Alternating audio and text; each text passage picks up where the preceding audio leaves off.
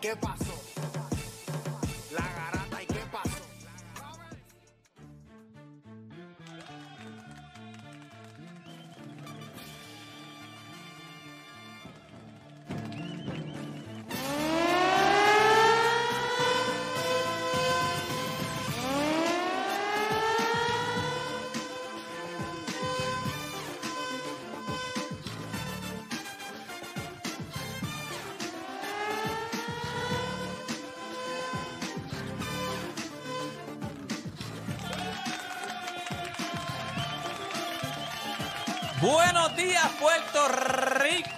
De la mañana en todo el país. Hora de que comience la garata de la Mega. Hoy sí estamos pompeados. Hoy sí estamos puestos para el problema. ¿Qué es la que hay, Juancho? ¿Qué es la que hay, Felipe? ¿Todo, Todo bien? bien, todo bien, pompeado por hoy que... Claro, te, te escuchaste bien pompeado, Felipe. Bien pompeado, mano.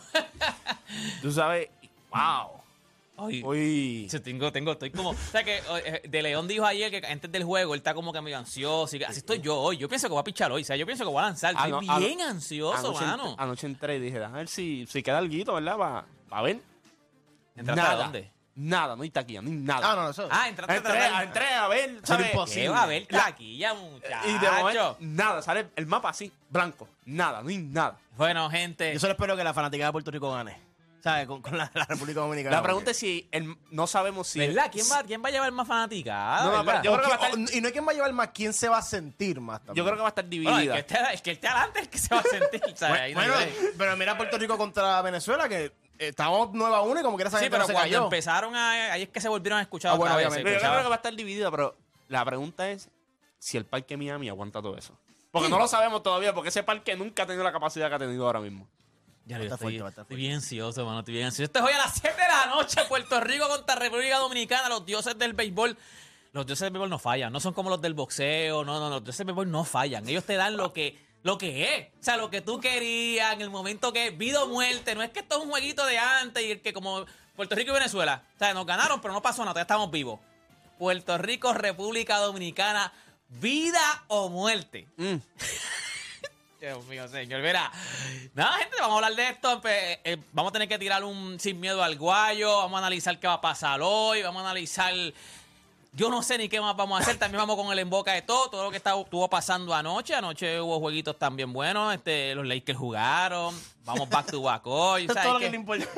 No, no, pero ¿sabes? pasaron un par de cositas Así que la también. noche perfecta para ti hoy es Puerto Rico gana y los Lakers ganan y se ponen Se 500. acabó, se acabó, no, se acabó. Y Yo- mañana tú vienes. No, yo, yo estoy estoy bien ansioso. estoy bien- yo siento que voy a avanzar yo, pero estoy bien ansioso. Nada, gente, comenzaron las mejores dos horas de su día, las dos horas de ustedes hacer por lo que le pagan y se convierte en un enfermo del deporte. Así que usted no cambie de emisora porque la garata de la mega comienza ahora. De 10 a 12 te preparamos.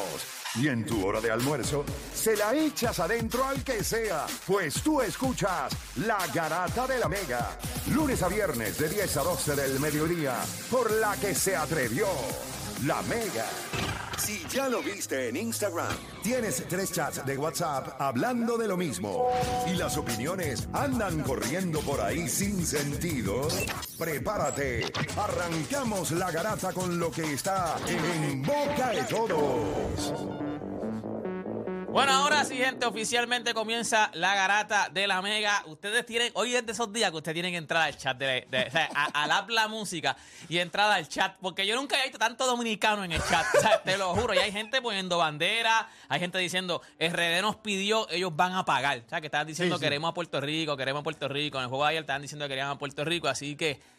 Está encendido. Y by the way, hasta en mis posts. Yo pongo posts ahora de, de- Puerto Rico, puse el de la alineación. Le vamos a dar en la madre. O sea, papi, tan, tan- Dios mío, no sé. Ay, Dios mío, señor, por favor, no nos hagas esto. Nosotros necesitamos esto, no nos hagas, no nos hagas esto. Gente, vamos a comenzar con lo que está en boca de todos. Sí, gente, vamos a hablar del equipo de Puerto Rico, vamos a hablar del juego de Puerto Rico contra RD, vamos a hablar de lo que va a pasar hoy, qué esperamos, qué no. Estamos todo el mundo uniformado. Yo no sé por qué Felipe es tan infeliz que está esperando que le regalen una, no compra una ni para el cara. No, no, no. By the, by the way, nosotros hicimos un juego perfecto contra Israel. Obviamente no cuenta por lo de las reglas y todo, pero un técnicamente juego se acabó. perfecto, un juego perfecto, no hay break. Israel le dio más que un hit también a Dominicana ayer que mucha gente, ¿por qué va a ser Dominicano? Bueno, te dieron knockout y dieron un hit nada más. O sea que ambos equipos con el bate entran calientes. Sí, sí, sí. Ambos equipos entran bien calientes con el bate. eh, ahora mismo los lanzadores de nosotros son mejores. El bullpen de nosotros Pero es mejor. fíjate, lo, lo único que, que hubo, porque yo decía, mano, yo sabía que eh, eh, Redel iba a ganar a Israel, se supone que le ganara. No pensé que le iba a dar knockout porque pensé que ya, este, eh, no sé, pensé que Israel iba, iba a lucir mejor después que le dieron un knockout. Yo dije, esta gente por lo menos tienen que botar ese golpe. Pero lo que no, no- o sea, lo que no nos convenía era que pasara esto porque entonces no tuvieron que usar sus mejores brazos, ¿me entiendes? O sea, si el juego está ahí cerradito, tú usas tus mejores brazos, pero ellos descansaron a todo el mundo. Y vienen calientes porque, o sea, obviamente no tuvieron ese día de descanso entre medio de ese juego. O sea, que vienen ahora a seguir ese momentum del juego de Y ayer. viene, así. viene Machado, viene caliente. Juan Soto lleva todo el torneo caliente. Porque eso está caliente toda su vida. Sí. Eso está caliente toda su vida. Julio, Julio Rodríguez ayer hizo lo suyo. Yo creo que, oye, es un juego con- Pero la clave es Machado. Yo, yo creo, sí, Machado. Y, Juan como primer bate. También. O sea, esa primera entrada, Pero Machado- lo estábamos hablando fuera del aire, esa primera entrada de nosotros, en cuestión de lanzando, va a determinar cómo va a ir el juego completo. Eh, si son tres outs rápidos, si es una entrada que se extiende, lo mismo que pasó con Venezuela, cuando la entrada se extiende y anotan muchas carreras, o anotan una que otra carrera, pues es complicado, pero yo creo que hoy Puerto Rico va a hacer todo lo posible por tener un bullpen game. Eso es lo que yo pienso. No, y eso es lo que le conviene. Y yo creo que Puerto Rico, de- lo- por lo menos los Y lanzadores. los brazos están. por eso, y tienen que No, está venir. todo. Yo, yo tiro una gráfica en mis redes sociales. Me puede conseguir Deporte PR. Tiene una gráfica bien detallada de todo lo que. Echa por ti. Eh, no hecha por mí, pero por, no sé, me la enviaron por WhatsApp. O sea, eh, cuando me la envían por WhatsApp, pues yo la cogí y la subí a, mis redes sociales. Eh, y es una gráfica diciendo que están todos los O sea, tú bateadores. subes a Ellos- Mansalva, olvídate de eso.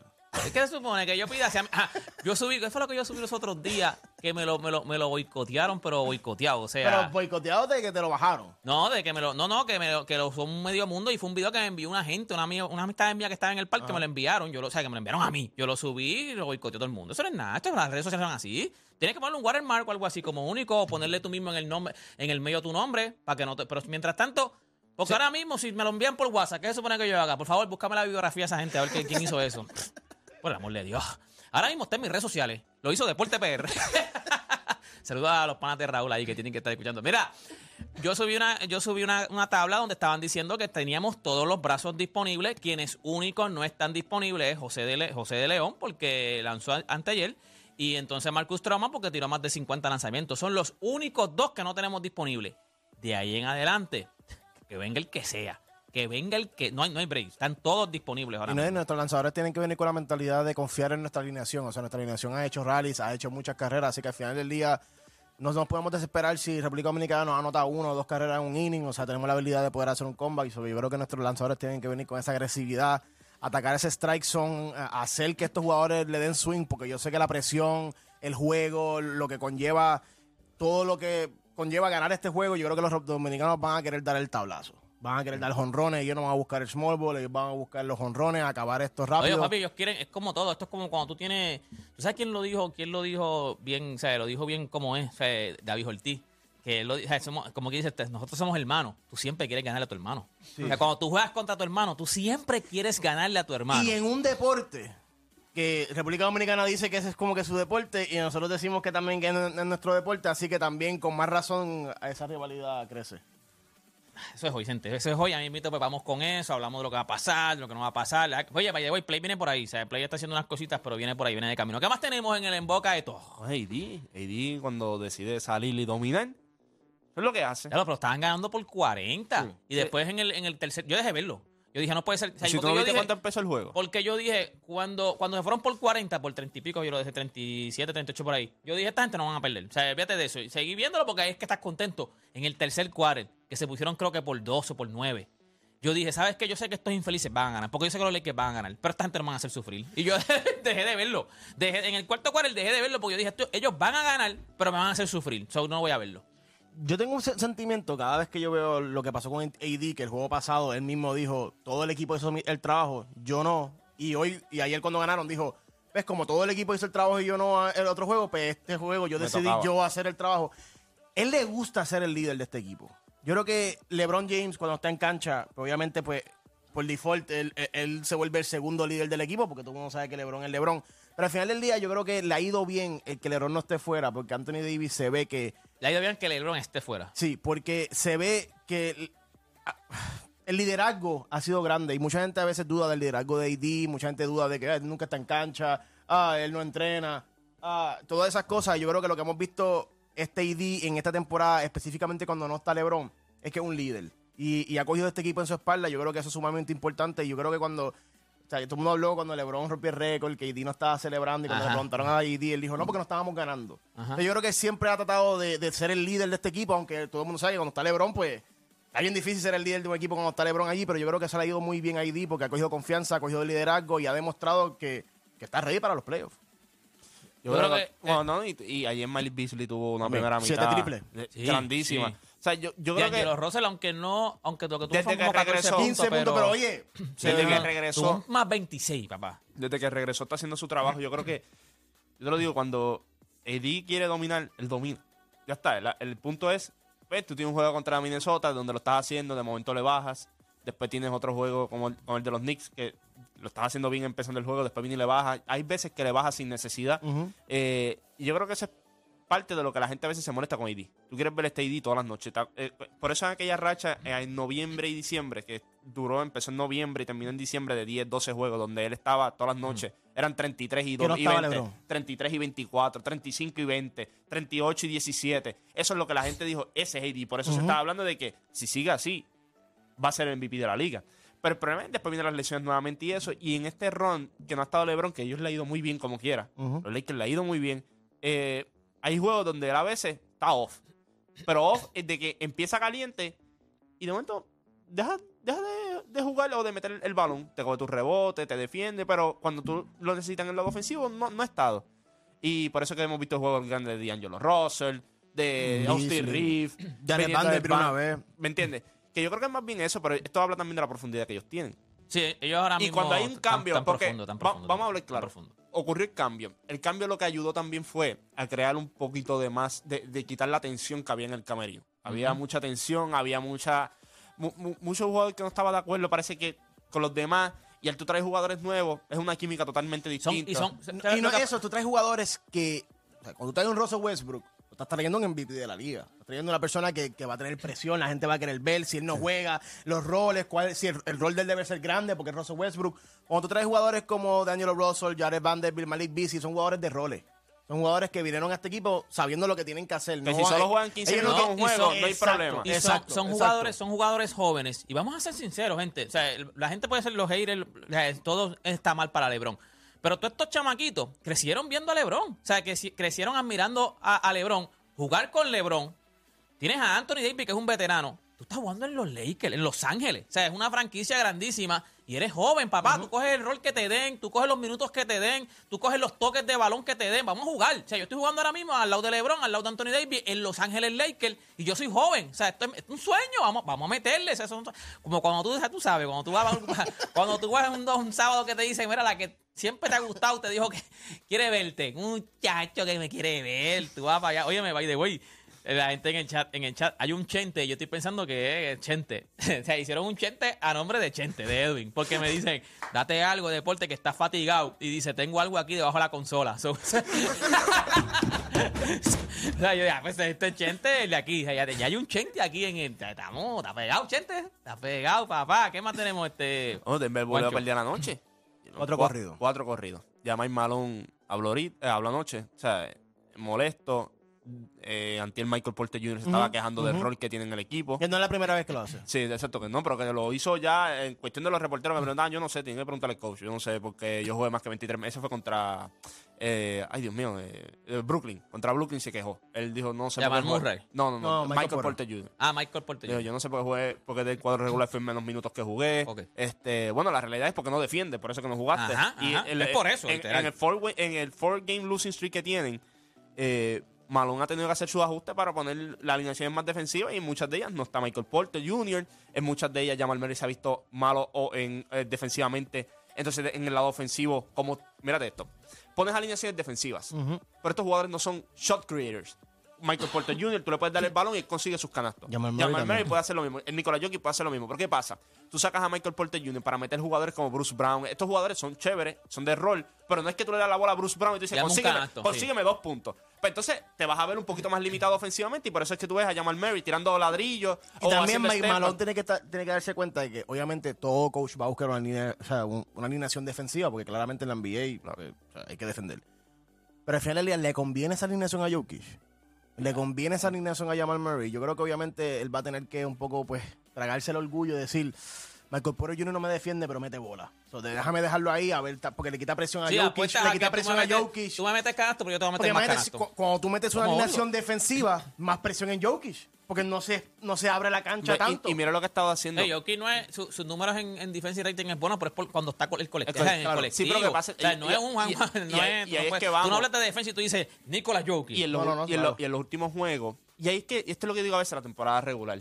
Los equipos no hacen mucho ajuste en temporada regular. No. Los equipos buenos van a ganar el juego. Al revés, porque se- improvisan mucho viendo a Claro, ver- pero ya cuando tú estás llegando a, este, a este- esta, a parte de la temporada donde hay equipos que sí están haciendo su ajuste y, así, y con game plan bien sofisticado, ¿por qué?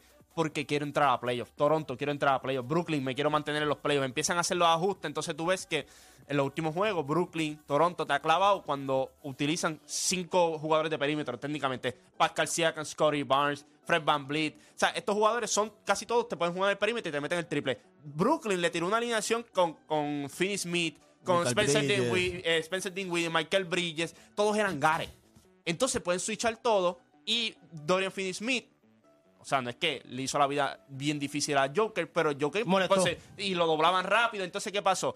Cuando te hacen esos runs, tú quieres contrarrestar, entonces ahí tienes que sacar a Michael Porter Jr. de la alineación porque no defiende, porque esto, lo otro. ¿Sabes? Es bien complicado. Ahora Denver está viendo algo que, que si yo soy ellos, yo estoy un poquito relief de que lo estoy viendo ahora en la temporada y no en playoffs. No que en playoffs de momento yo entro en una serie y me sorprendieron con que me están jugando con cinco tipos en el perímetro y no puedo defenderlo. Ahora yo creo que Mike Malone tiene la asignación de cómo cuando me tiren eso, porque se lo van a hacer en playoffs. Claro, Si- no, no, Golden eso- State va a jugar así. eh, el mismo Finney te puede eso es jugar lo que así. iba. Yo sé que Play, a- aquella vez que hicimos el trade deadline, ya él estaba montado en, en- en Denver. Pero la, la masa de, la, de los medios no. Pero poco a poco fueron engranando y hasta Stephen A. Smith dijo, ah, yo tengo a Denver, ah, Denver. Desde que pasó eso, tengo un four game losing streak. Y, y si hay algo que la gente va a estar bien pendiente, como, como tú bien dijiste, es que esos equipos de los Warriors, esos, esos equipos de- del oeste de Phoenix, ellos están viendo lo que está pasando con Denver y están viendo las debilidades de ellos. Yo creo que ahora mismo Denver va a tener que reaccionar porque si no, mm, o sea, Y, todo, complicado y, y todo- y todos lo sabíamos y lo había dicho múltiples veces aquí. Defensivamente ellos no son un equipo elite ni above average. Esos son un equipo average. Y el único, y la el único cambio que cogieron en, en trade deadline fue Thomas Bryan y, y, y no ha funcionado. Y a Ray Jackson y has tratado de, de cómo involucrarlo en la ofensiva sí, y, se pero te ha, no- y se te ha sido un poco complicado. Pero yo creo que es un equipo que ahora le están tirando cosas distintas. Ahora es trabajo de Mike Malone. Ya tú tienes el equipo. Ahora el trabajo tuyo es con cómo yo me preparo para cuando me tiren esos looks y en playoffs yo esté enfrentándome a equipos que van a jugar así. Porque hay muchos equipos que te juegan con cinco, con cinco jugadores que son pequeños. O le gusta jugar con alineaciones pequeñas. ¿Cómo yo voy a contrarrestar? ¿Cómo yo voy a hacer que Jokic switche todo? O que Jokic se quede como un centro natural de que no voy a switchar, me voy a quedar más en la pintura. Todo ese tipo de cosas es lo que tú tienes que tomar en consideración cuando tú vayas a defender a estos equipos. Y yo te digo, Mike Malone dice que están jugando soft. Pero yo creo que también es trabajo de él de cómo va a mejorar e- esa parte del juego de ellos. Sí, sí, no, al final tienen que ganarse el dinero. Sí, full. Entonces, ayer tú, estás- tú estabas hablando por el chat que me río. Me dice, hay chavo en Puerto Rico, papi, cuando a ti te gustan en jet yo privado. tiré, yo le tiré aparte hasta Felipe porque yo no entendía esto. O sea, vinieron en jet privado. eh, o sea, estamos hablando de. Yo te voy a decir una cosa. Y primero, creo que estamos hablando de lo que White, eh, ayer, Whiteside y Brandon Knight. Brandon Knight y Hassan Whiteside este, son los refuerzos para los piratas de quebradilla. Y una de las cosas que, rápido que yo leo estas cosas de estos jugadores que están viendo a Puerto Rico, me acuerdo lo que dijo Play. Y tiene toda la razón. O sea, ahora mismo un jugador de NBA lo que te dura son cinco. Mira la, la foto ahí de cuando ellos llegaron el jet privado. O sea, eso que está atrás es un jet privado. Eso no es. Eso no es Spirit. eso no es Eso, es- o sea, eso, eso es un jet privado.